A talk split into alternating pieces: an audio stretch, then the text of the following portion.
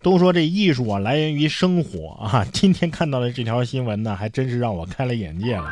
果然，电影里的场景啊都是真的。说女子卧室内造暗门，打造了一个地下赌场。嘿，他还跟警察说：“我这是看电影学的。”前不久，江苏淮安警方连续两次接到举报，说一处房屋内啊有人聚众赌博。然而，警方两次都扑了个空。再次接到举报之后呢，警方组织多名警力蹲守，发现赌博人员进入之后啊，展开了行动。在卧室的一个鞋柜之前，发现了大量的脚印。进一步查呢，哎，一看竟然是一道暗门，门内有四人正在赌博，十余人在围观呢。房主刘某交代，自己是看电影学的，将两处房屋打通，打造了一个地下赌场。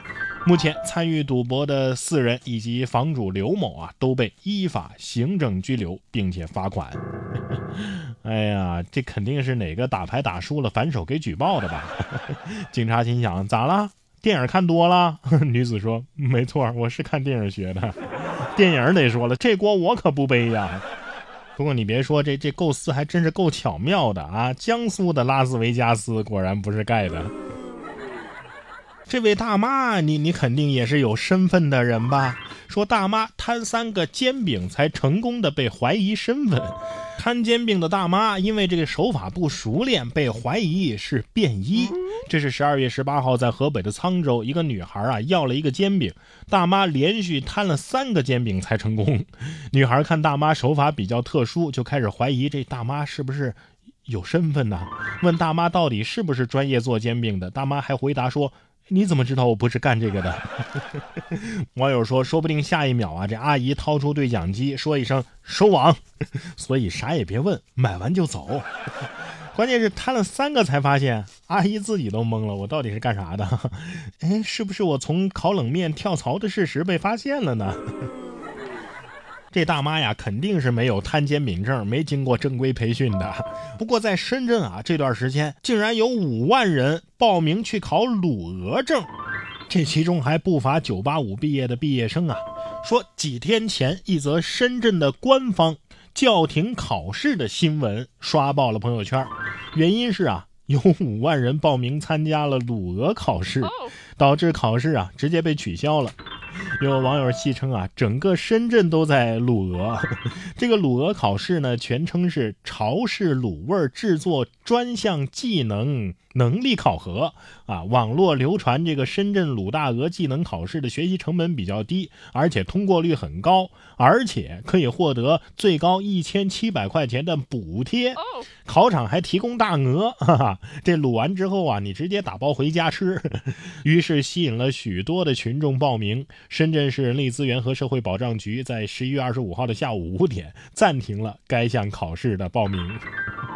为什么深圳这个城市如此令人向往？只因那张鲁鹅证，是吧？其实我理解大家的心情啊，倒不是为了那一千多块钱的补贴，就是想努力成为鲁俄师傅，传承潮汕文化。经过一番以讹传讹，五万人报名考试啊！这份热情，大鹅心想：我是得罪深圳了吗？没有一只鹅可以活着离开深圳。鹅鹅鹅，曲刀向头割，拔毛浮热水，炉烤卷白馍。这也能报上名吗？说一位八岁的男童在社区围棋赛夺了冠军。近日，辽宁沈阳一八岁的男孩啊，在社区围棋比赛当中夺冠，而旁边获得第二名、第三名的两位老爷爷呢，表情亮了。男孩的妈妈表示，孩子对围棋啊一直感兴趣，这次能夺冠呢，他感到很开心。有网友评论说，这大爷的情绪太到位了，满脸都写着开心呢啊。三等奖麻烦展示一下呗，谢谢。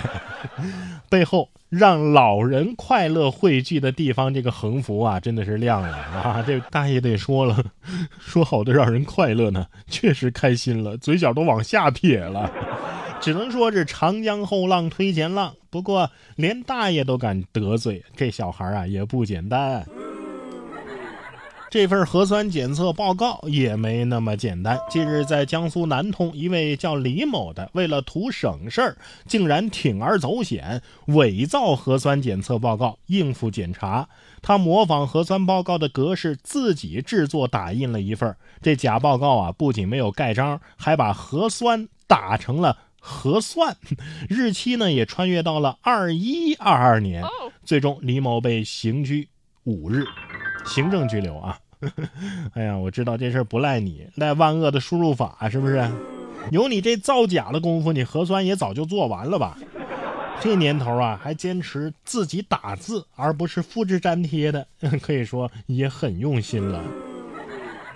同样是造假，近日淮安的一辆轿车和电动车相撞之后呢？被撞的电动车驾驶人当场死亡。民警调查的时候啊，这男子杨某说，当时是他的妻子卢某在开车。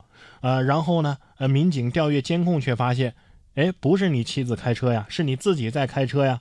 最终，杨某承认了。驾车肇事的事实，并且交代了之前是因为酒驾，驾驶证啊被暂扣了六个月，因为害怕承担法律责任，才让妻子顶包的。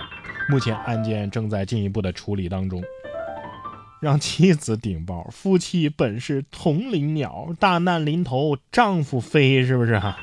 这老婆也太好说话了吧，这都能答应啊？整得我差点又相信爱情了。